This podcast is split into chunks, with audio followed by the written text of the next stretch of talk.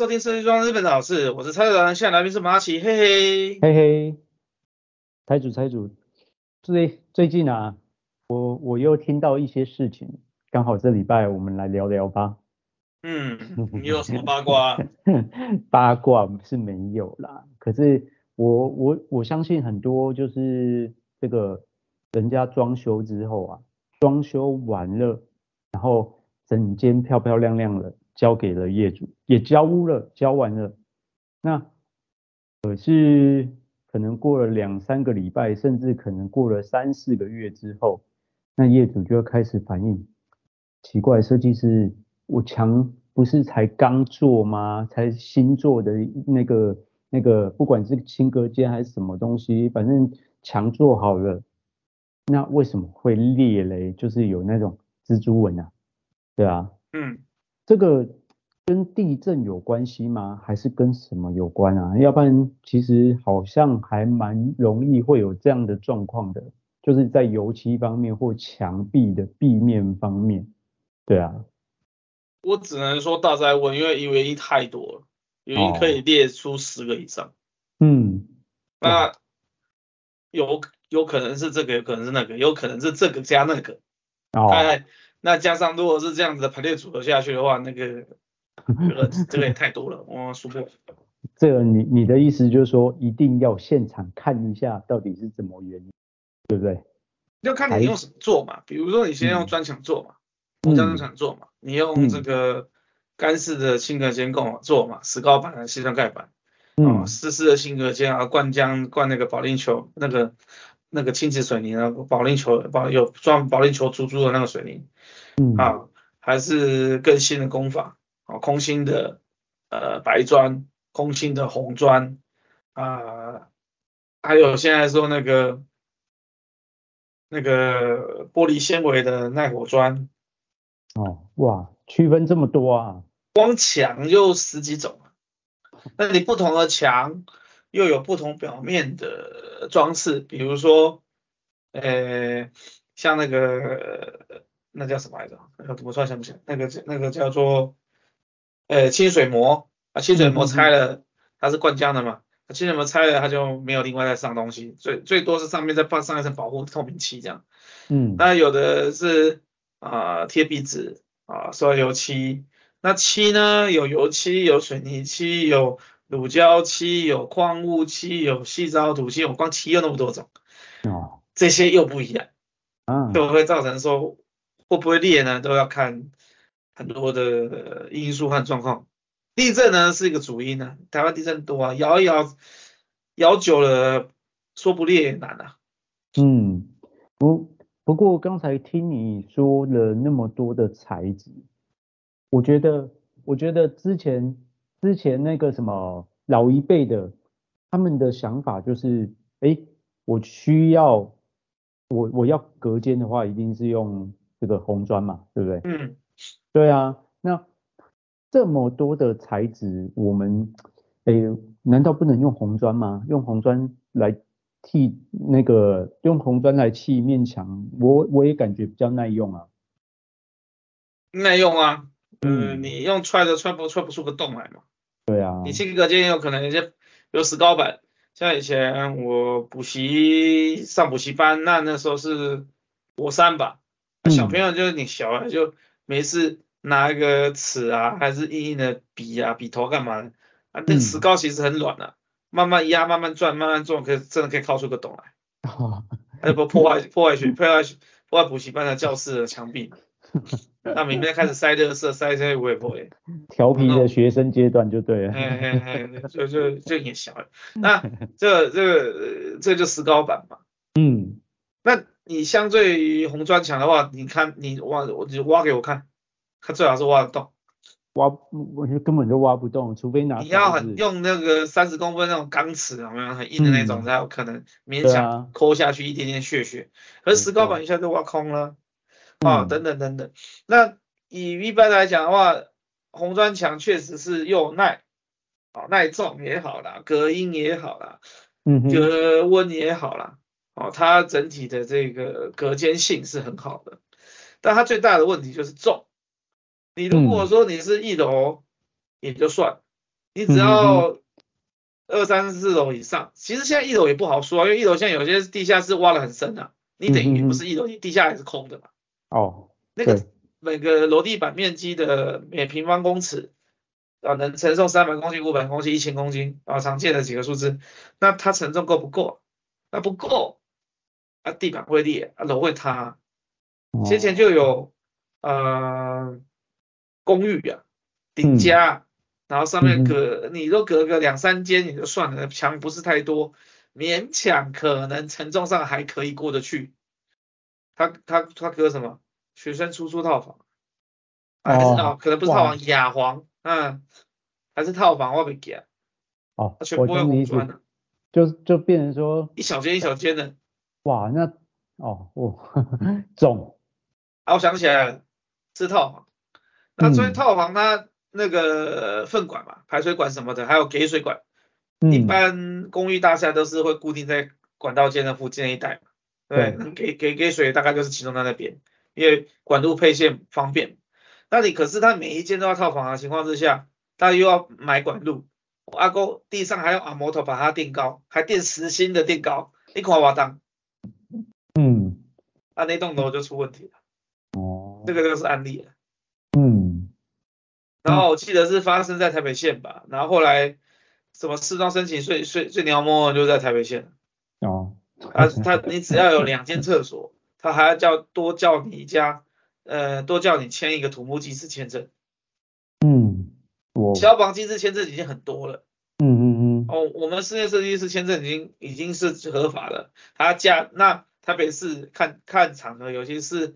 什么 KTV 啊，有的没有的，比较公众使用建筑物那种啊，哦，餐厅等等，他可能要要求加这个加一个消防师消防签证。像我们台北那个汉中街，我们那个办公室有没有？也也多了一个消防签证。哦，那嗯，这样子已经很多很完美很完整了。那台北县呢，如果你多一间厕所，因为你有垫高啊什么什么，他叫你多一个土木技师签证、结构技师签证，一一个一个一盖个章，贵啊蛮扣呢。你要几张？几个章就几十几二十万去了。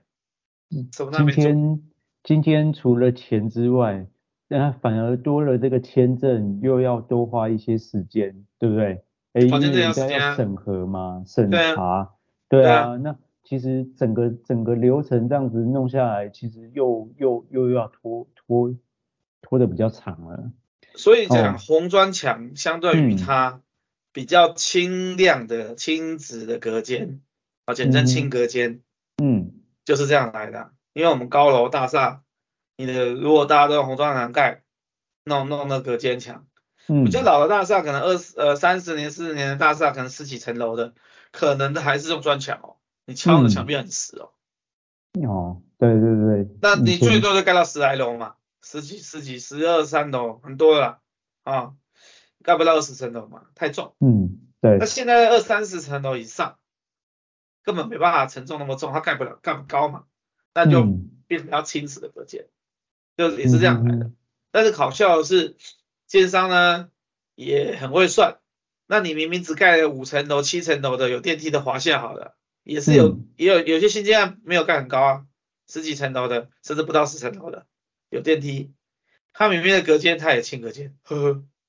好 好好，你看小、哦，嗯，就是。哎，怎么讲？这有利就有弊哦，就是 就是，哎，有时候建商的头脑动得也很快，对不对？也很会算的。呃，嗯、那你建商你用什么东西做清隔间呢？刚才讲那么多种，啊、哦，嗯，最便宜的、最快速的，就是用钢骨结构，或者是用木作。木作比较可能在建商里面它比较贵，他们比较喜欢用钢骨、钢构型隔间。嗯，哦，那个细型钢、镀锌钢，嗯，它有上槽下槽啊，然后支架什么有没有的？哦，封石膏板，中间也不夹棉，空心的，嘣，哦，那个做很快，因为时间越短，它也是省工钱的。那材料也不贵。中间没有东西，那隔音会不会不好？不好，不好。隔音传就是像我现在的音量，讲话大概隔壁房间都听得一清二楚。那真的，那那那有时候建商送了金隔间，那我不如自己自己来隔，不是一个比较好吗？对不对？所以很多都是客变的时候，他啊，我不做这几个墙，好，我扣一点钱给你，那扣那一一这这个一咪咪咪，你知道吗？那你自己做墙，嗯、假设是一样的格局，你做你花的钱会比他扣的钱还要还要来得多。其实建商很实很很嗯很实在，好听讲，他就会扣扣你钱的时候，他算成本给你，那五百块成本我扣你五百块，嗯。啊要要你要你你要追加要加多做的时候，他要八百块给你算，他要卖他要零售价给你算，他不用成本给你算，他还要再还在往上加，嗯，哪有这样？啊，不能讲太多了，我等一下我电铃会响，我怕。还好你在日本，不好说，我觉得我也有危险。那所以说，像隔间又分这么多种不一样的隔间，那嗯。我们应该如何去选择呢？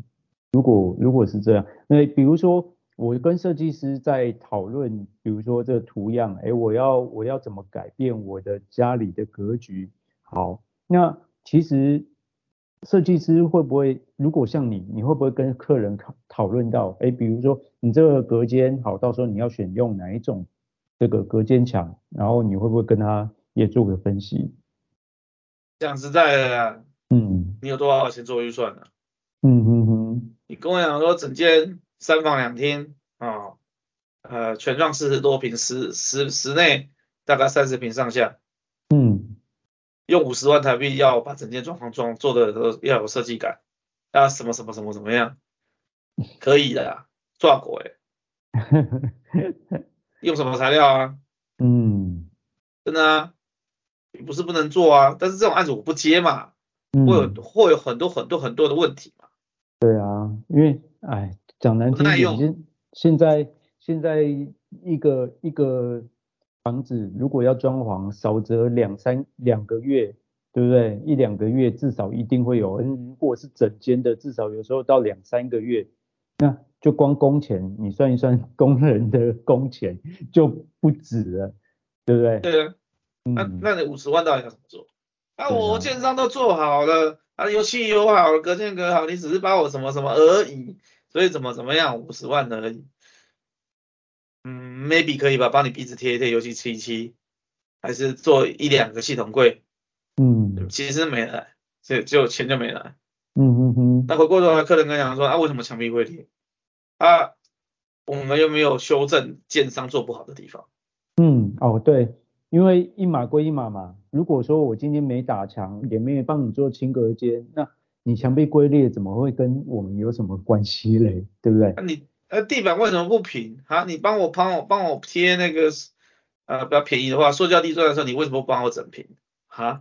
啊，电商本来就不平啊，我帮你整平可以啊，问题是你预算够吗？哇，哎，我们刚才虽然聊聊这个墙壁，可是我刚才突然想到一个问题哦，像。像有时候我们这个要铺塑胶地砖，好，但是这个塑胶地砖其实很吃这个这个地地平，对不对？就是说所谓平或不平，只要有些微不平，我那时候听这个这个诶地板的厂商讲，他说只要不平就很容易有这个卡扣断裂的问题，诶，对啊，塑胶地砖不会有没有卡扣啊？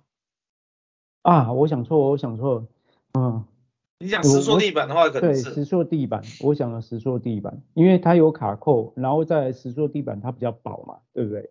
对，所以变成说那时候厂商就讲，他说你看像这种石塑地板，那你地平不平的话，好，我们可以铺铺上去，它就是钉在那边，那只要你踩久，甚至太阳晒一晒脆化之后，其实只要是不平就很容易翘起来，然后卡扣会断裂。对，石塑地板，呃，你看，塑料地板的话，它还塑胶的，它软软的，还有一点张力，还有点韧性哦。它断是不会断的，它它不脆，一点都不脆，能能 Q 能 Q 都不会断。嗯嗯嗯。但是它就很忠实的表现出它原本地板怎么样，它就长什么样。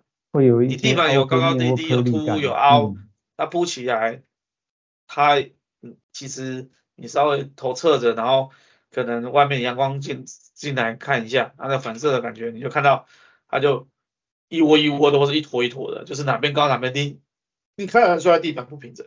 嗯嗯嗯嗯嗯。哦，那那也会很明显。那那个石塑地板更更严重，可能铺一铺之后就产生了这个裂痕的问题。对啊。我们这边休息一下，等下回来讲。Hello，欢迎回到设计状况日本老师，我是超人，现在来宾是马奇，嘿嘿，嘿嘿。那蔡主，我们刚才虽然讲到地板，但是我们这一集还是讲一下隔间，因为我我我我还是有隔间的问题想问你啊。对啊，那。我想问问看，就是这个轻隔间材料分这么多种，那如果说，哎，我我我可能是小资族，预算有限，那哪一种会比较适合我？但是我想要至少隔音可以好一点，对，因为那种中间，刚刚我们讲了建商附的，搞不好是这个这个呃钢钢。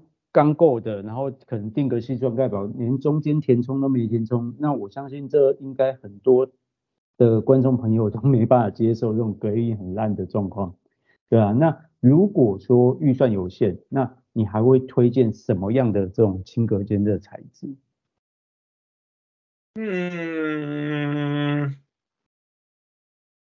预算有限，就不要就不要我就不要要求那么多。嗯，其他的数字都不是，都不是那那个价格差太多了。为什么？你轻隔间，尤其是石膏板或者矽酸钙板，矽酸钙板还贵一些。那假如要是石膏板来讲的话，它的价差差的很大。你一呃，我现在有点忘记多少钱了，我在日本太久。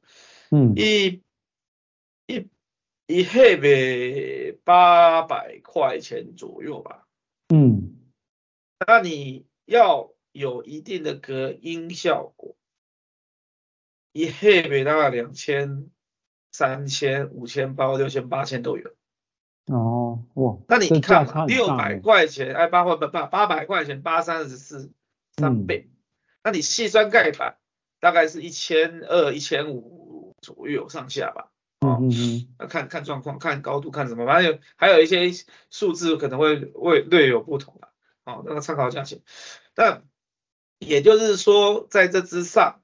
要两千块以上的才有办法做，那你八百两千的两倍价，嗯，我我说实在的，这个很现实的问题啊，嗯，没有预算，你就就很难弄啊，嗯，戴一个抗噪耳机还是戴个耳塞还干嘛呢？你习惯就好，要不讲话小声一点呗，嗯，真的你你预算不够，真的没有办法讲，很现实、嗯、很现实的问题，嗯，因为价差不是那么近啊，嗯。哦，这样听你一讲，那价差至少都是两倍起跳，三倍、啊、甚至到六七倍的都有，哦，都有啊，看你用什么。嗯，是同样的，比如说这个细酸细酸钙板的材质，然后中间可能填充不一样的东西，也有不一样的价格，对不对？那个倒好一点点。嗯，哦，那个岩棉跟玻璃棉，然后差五十块一百块。我现在最近台湾涨价涨怎么样？我不清楚，这至少在十年前是这样吧，十几年前，嗯、差个一百块，一百五十块最多吧，再怎么贵啊？看那他也看几 K 的，因为那个棉的那个密度，嗯，这个比比重啊，越越接越扎实的成本越高。嗯哼哼。那当然有的人说啊，不用了，我我不需要用到四十 K 的，我用二十 K 就好了，那当然价钱会低。所以这数字。嗯也是藏在细节里面，就是你跟人家说啊，你我要去逼给啊，人家一样都是那个延绵啊，为什么人家比你便便宜那么多啊？我用四十 K，啦二十 K，哎呀哉。嗯，哦，这可能都有规格的，这可能一般听众朋友可能都不会去注意到的。能知道延绵就已经很厉害了。嗯，真的。什么是延绵？搞不好很多听众朋友不知道是什么。嗯，它基本上是一个隔热、隔音，应该不能讲隔音，应该讲吸音。好，隔热吸音的一个呃轻隔间的填充材料，嗯，或者是一些套厅啊，像日本的一些木造房子，它外外墙或者天花板，它要隔热，啊，都会用这个来做填充。哦，哇，所以这个轻隔间又有这么多的一些细节，说实在，那我们先不讲，嗯。预算很有限，因为这你这样问我，我没办法回答，我就跟他讲，那一波机都就卡里奈，嗯嗯嗯，很现实啊，这没办法。对，那好，我们有一定的预算，但是我们不要做攀谈。嗯，啊，或者是说我林北就五 G，我新台币往上贴，我爽，好，这个我们不讨论啊，嗯、对不对？呃，什么你爸我是郭董还是怎么样，我就是有钱那种，那个就不要讲了。那这个 CP 值比较高的，哦，大概就是呃玻璃纤维的防火隔间，或者是这个红砖，哦，亲子红砖，它的红砖有开孔的隔间，哦，开孔是减轻重量吗？对，最主要用意，对，它可以减轻到一半，嗯、甚至甚至剩下三分之一的重量。哦所以说它高层楼就可以用。题外话啦，这个我们住的那个台中的豪宅哦，哪一栋不方便讲，就他那一栋房子，他三四十层楼吧，嗯，七七的豪宅。那我们在里面在做的时候，还看到电梯上面有在管制，他们在运红砖墙石的运运上去。我心想要求，是这是这个设计师不懂，还是客人强力要求啊？嗯嗯嗯，这个你又把自己搞搞，到时候哦地震倒了你就不要挨。呃，出问题了之后就就很难过了，对不对？那个是会出人命的啊，不可能开玩笑。嗯、但是他们居然还是用红砖墙隔间。我说你是隔厕所吗而已吗？没有啊，我们那些呃房间也要隔。那房子都是平数大一两百平的，那隔起来、嗯、那个重量很可观。嗯哼哼，哇，管委会管不到那么细的。对啊，如果大家都跟他一样，哇，那那真的是有危险性。这栋早晚会倒。对啊。你抗震再怎么好，都被你搞到那整个承重都超过，它当然会裂啊！啊裂了，的房房子不会倒，那那会有什么？先出现壁癌或是漏水。哦，因为上面比如说，好，我们今天这二十二十层楼或三十层楼在装潢，结果地震的时候，它如果用的越重，其实晃动的应该也会越大，那它的周边的。这个邻居也会受影响嘛，对不对？墙会裂啊，柱啊，梁啊都会裂啊，啊裂了影响到结构，那地震再大几次地震之后就会垮。那没有影响到结构的，你墙啊，或是地楼地板啊，嗯，它裂裂，它都晃一晃，摇一摇，这个地上晃一晃之后，也是会有缝。那水又无孔不入，嗯、台湾又是雨多，啊过红苔，它雨还要横着下，不是直着下，风很大。嗯横着下的那种，哦，那水会不会灌进这些缝里面？时间久了就是壁癌啊。哦，对，就是漏水啊。之前几集也有讲到壁癌，也是有这样的问题，对不对？反正地震地震完之后，那哪里出现裂缝，水一进来不，他也不知道往哪里跑。对。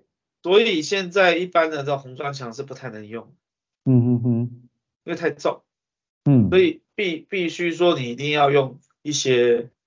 轻质的隔间，那 OK 来讲哦，新质红砖，然后刚刚讲的玻璃玻璃纤维砖，哦，这这这这这种隔间，当然现在还有很流行的叫白砖墙，那白砖又不是一般的白砖，它是 LC 的，我没有那么推它，它算是相对便宜一点在里面，但是它为什么讲 CP 值不不高，是因为承重不够，没有钉挂东西没有那么好钉挂，它它承重有限。啊，当然还是比那种石膏板或西藏盖板的隔间会好一点。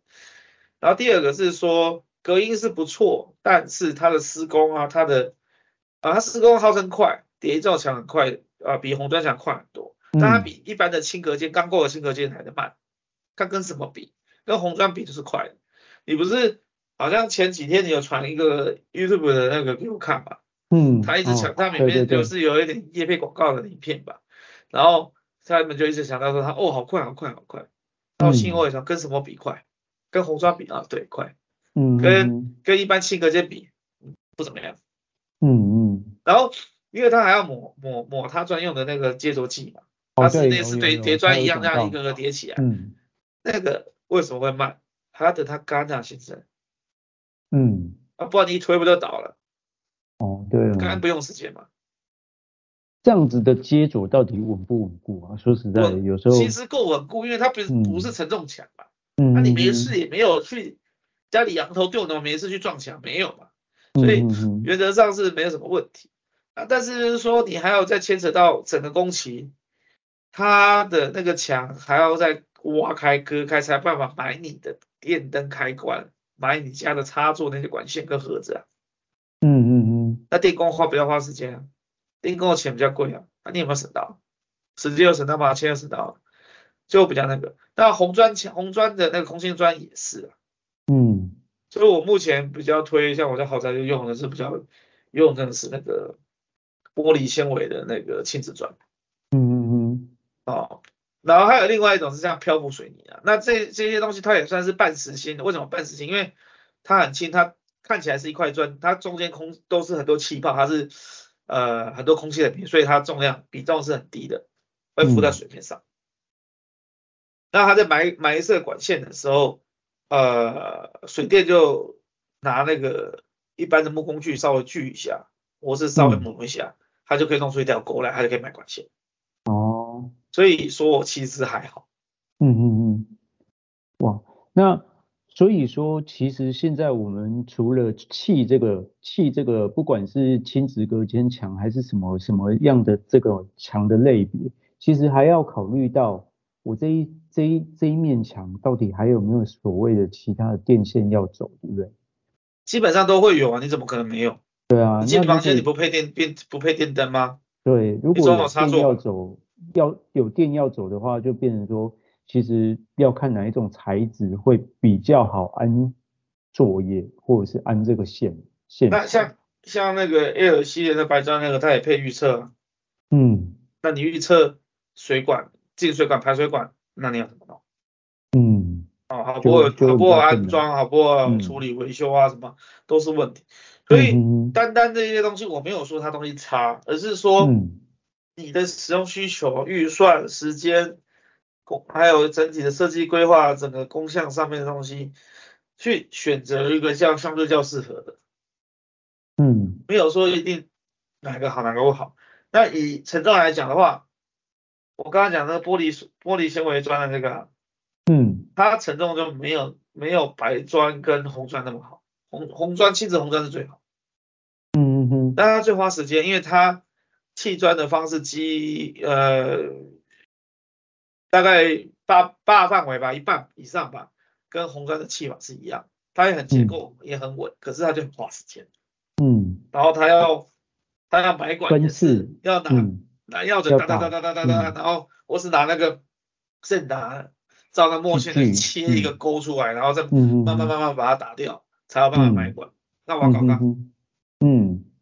而且红砖那时候听老师傅在讲，他说一次也没有办法直接叠起来，他可能要分分个两天来叠，因为他那如果一次叠到顶，他就算他速度快，那也有危险性，对不对？啊，你考试不是要考吗？对啊，一天只能叠多高？我记得好像是七匹还是十匹，我忘了。嗯，大约一百二吧。嗯，公分的，嗯、大约不能超过。每日的叠砖的高度是有限的。所以你红砖呢，他做一做，有时候动作快，他半天就回去了。哎，我刚刚这个红砖师傅怎么都跑去偷懒，那就不能叠了啊！再叠到这倒下来之后压死人啊！这个都有很案例的，不是开玩笑的。你看那个几块砖而已，压什么死人？没有，那个砸下来还蛮恐怖的。哎，最最怕是他到时候整整整面墙，然后叠那么高，然后结果他歪一边，哇，那。到时候水泥都干固了，那到底是要是要拆掉 重叠还是怎么样？对不对？这个叠太高也会，就是两两然后水平垂直会不好抓嘛，就容易歪嘛，嗯、或什么误差容易大，啊、不好。嗯。就是你修正的有能修正的有限，这个也是问题。嗯。因为隔间墙隔间墙现在都以亲子为主，那你预算有限，或者是说讲直接一点的，你比如办公室好了，店面好了，嗯、你租的嘛。晚上还不在那边睡觉，啊，你石膏板石膏板钉钉就好了，便宜又快。嗯，办公室很多比很大的比例用这个，好一点的他用西藏盖板。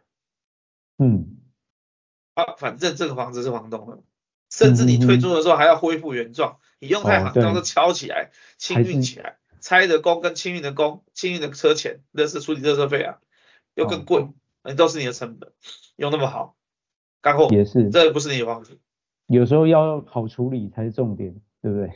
对啊，你现在看石膏板都还能回收啊，嗯，啊分的也好分啊或什么的，你会比较好处理。嗯，那如果说你是灌浆的湿式湿式性隔间，啊，那这个东西也是有，就是他要去把呃模板也好啦，还是说骨架也好啊，干嘛的，他要去分开，那就累了，因为它能粘在一起啊，嗯、那个是里面是灌水泥，那水泥里面有保利龙球，那、啊、请问这个有保利龙球的水泥怎么回事啊？哇，那到时候对，到时候到时候人家废弃物清理一定还会再更多收钱，因为这就不好处理，对不对？那就保利龙球理论上是烧，然后带药芯，那你焚化炉的那个毒气啊什么过滤的弄好，那也是可以处理，就烧掉。嗯、问题是它在一坨水泥里面，啊水泥又耐烧，啊你看人家这个火要多大才有办法处理掉？嗯，他那个不好处理。那个回收，那个回收不好弄，所以说慢慢慢慢那一些东西也也是比较，我不敢讲淘汰，就是比较变得比较没有那么盛行，大家没有那么采用。啊，现在的话比较好的做法，哦，可能是呃以这刚刚讲的这几个轻质砖来叠，嗯嗯，会比较好。嗯，那刚刚讲玻璃纤维的这个水泥砖。它的层挂的那个程度啊，大概是红砖跟白砖之间吧，比白砖好一点，比红砖差一点。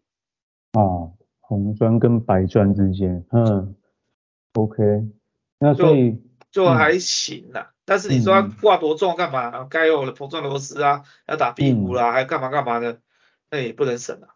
但我也说实在的，谁家里在墙壁上挂很重的东西？嗯，也还好吧。对啊，顶。有一些吊重的东西，应该也不会在墙壁上，顶多比较重的，我我我能想到的就是那种电视嘛，对不对？电视嘛，啊，还有、嗯、有的人就是想要吊柜啦，还是什么悬浮呃悬壶电视柜啊。其实我觉得很多时候是找自己麻烦。嗯嗯嗯。没有没有比较好用，你下面让、啊、我清理好清理，哎、啊，你到风风死就不用清啊。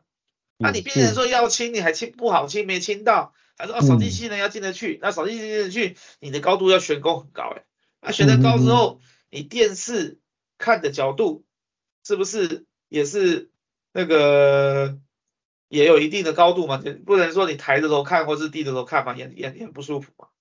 所以说，那你变成说你电视柜的高度也因此被压扁，你收纳更少。安内刚后很多时候有一好没两好啊，大家有时候没想那么多。我们这边休息一下，等下回来讲。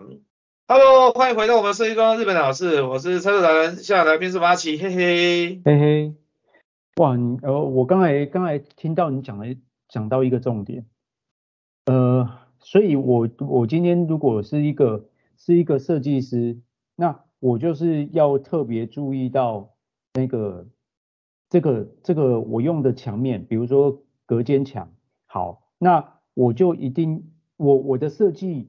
就要去考量到这个隔间墙的载重问题，对不对？因为你刚才像你刚才讲到一个讲到一个重点，我之前从来都没有想过，就是这个呃，它如果是吊柜，哇，这这就重了。如果说用在一般的这种亲子隔间墙，那其实会有一些问题，对不对？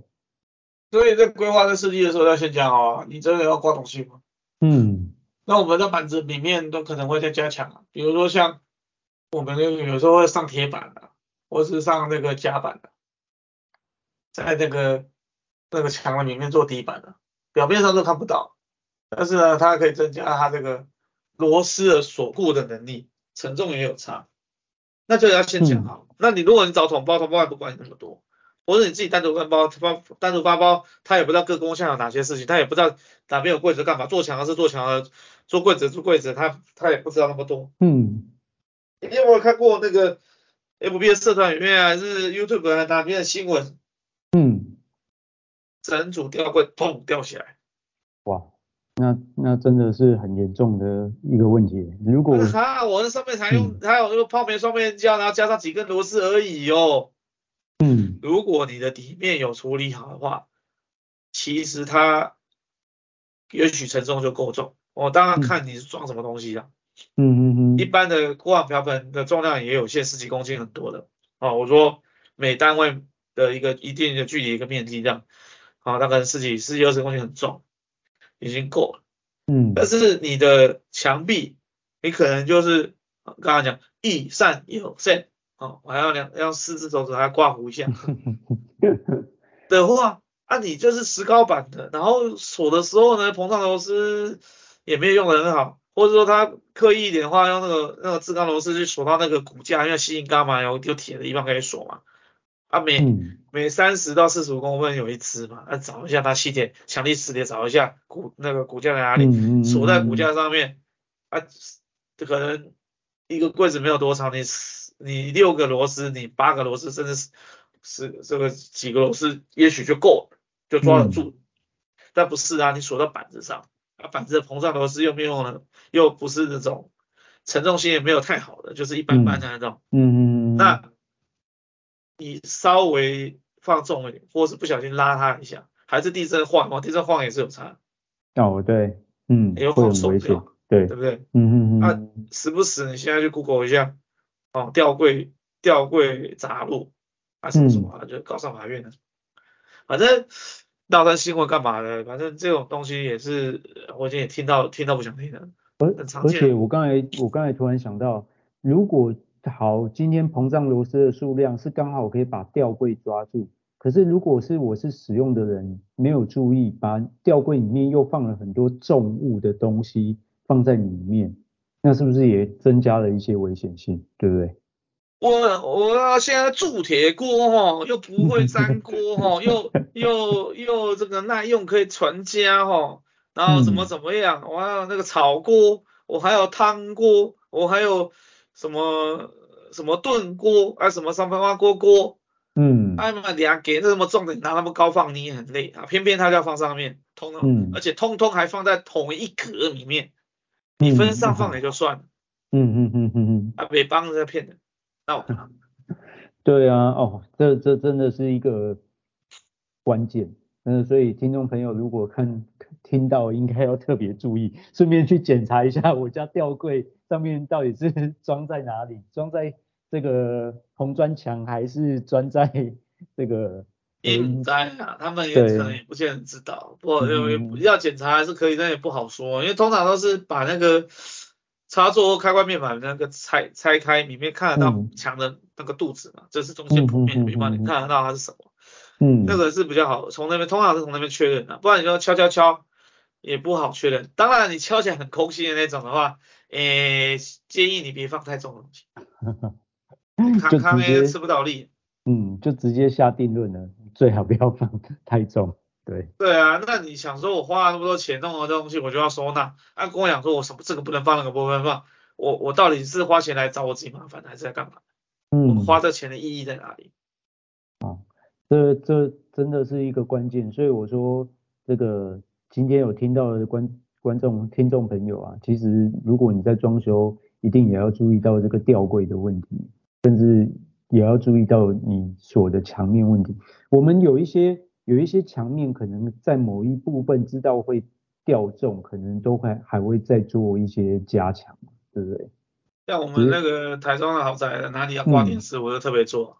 那、啊、特别做好以后，客人跟我讲说，嗯，我想想，我用立架好了。哦，好，没关系，他开心就好，反正我已经帮你做了嘛，对不对？那、啊、你要不要挂墙上，还是说你要装装个轮子可以拖拖来拖去？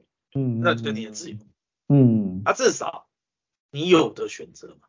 嗯，啊，不是没得选择。对，哦哦，今今天也也也有一个想想到一个问题，就像我当初哎搬进来我家里，他其实就已经有做好了一面电视墙。可是他那时候不是壁挂，因为毕竟十几年老屋，他那时候因为那那时候壁挂也少，那后来我就问了我木工朋友，他就只跟我说，你你如果要壁挂，好，那你先敲敲看，听不听得出声音，哪里有，对，空空的就没有响了，对，哪里有嘎啦，那你就是照嘎啦那那个去去定去加强。可是如果你敲不出来，或者是你敲出来是空空的，他说我还是建议你用立架，要不然就是这一面电视墙拆掉重做，哎，否则你不要把你的，因为我自己买的电视也比较大台，六十几寸，然后他说你不要冒这个险。其实也不用完全说要完全重做了，就是变成说在原本的墙面的表面上面再再加上夹板啊，或者是什么的，有一些方式去、嗯、去增加它的那个锁固率、锁固的程度啊，沉重的程度，嗯、然后表面再重新上漆或者是贴壁纸，这是一个方式啊。嗯，所以到不到到没有需要全部重做，也有很多方式去加固，但是前提是要加固。因此，大家在做装潢的时候，一个很重要的事情，像今天啊，我去表参道啊，早上。我去干嘛？嗯、我去锁一个很贵很贵的一个衣架杆，嗯，走到墙壁上，你挂挂挂衣架的钩子，嗯嗯，挂衣服的钩子，挂大衣的，那个是呃哪里？我我我不不不呃保护客人，我不方便讲太清楚。总而言之，它是比如说这个呃 Burberry 的，我干嘛的？反正名牌就，对了，啊，嗯，的东西很贵哦，那个东西，他跟着师傅去弄。嗯问题是这个东西，我们在现场转了半天，最后只能锁到玄关门口旁边，因为那个是实的水泥墙。哦。那、啊、很多墙面我们要么不适合，嗯、要么它也是这个轻可见强，它承重有限。嗯、他跟我讲说，他冬天来，他小朋友哦，还有他的子女干嘛的，加加起来七八个人，嗯，要挂七八件大衣，开玩笑，那就不轻了。嗯，对。冬天的大衣又厚又重，对，一两件就算，至少可能一件搞不好都有八百克到一公斤左右。好，可能啊，对啊，嗯、可能。那你那那你一般的那种比较轻质的墙面，我没有特别去做承重，尤其在日本来讲的话，他们用石膏板为主，更弱。嗯，因为我们也是依照它旧建筑物的现况。去帮他做改改改改改那个翻新嘛，那、嗯、可是哪边哪边他这边要挂电视，哪边哪边他要挂画啊，用轨道啊，用楼轨道灯啊，用画轨啦，还什么什么，我们都有特别交场过。可是这个东西是他突然临时起意，想要我我要再多一个这个衣架，我也有跟他说明，他也能接受，所以我们四处找，他找后来找到一个水泥墙面，然后拿那个。电钻去拆个头，再打再打那个壁虎进去去锁死。嗯哼，也只能这样。好，那个位置它没有那么不是最完美的位置，可是呢，因为我们都已经做完了，现在临时你要再去增加它的锁固能力，其实相对会很麻烦，可能可能油漆要重漆。嗯嗯嗯，来来回回很麻烦，所以就折中一个位置，这这就是问题，就是如果一开始没想到。我们也不可能每个地方都让你加，都让你有办法，就是可以很好的锁固，因为它都是成本。当然，你也可以一开始选择的是那种刚才讲轻质红砖墙，它是锁固性最佳的嘛。嗯，对。但是你一平多少钱？你要花多长的时间？因为它时间也久。嗯。它还有相应的工序。那个红砖墙弄完以后，你上面还要重新洗压给，不能重，不能直接油漆。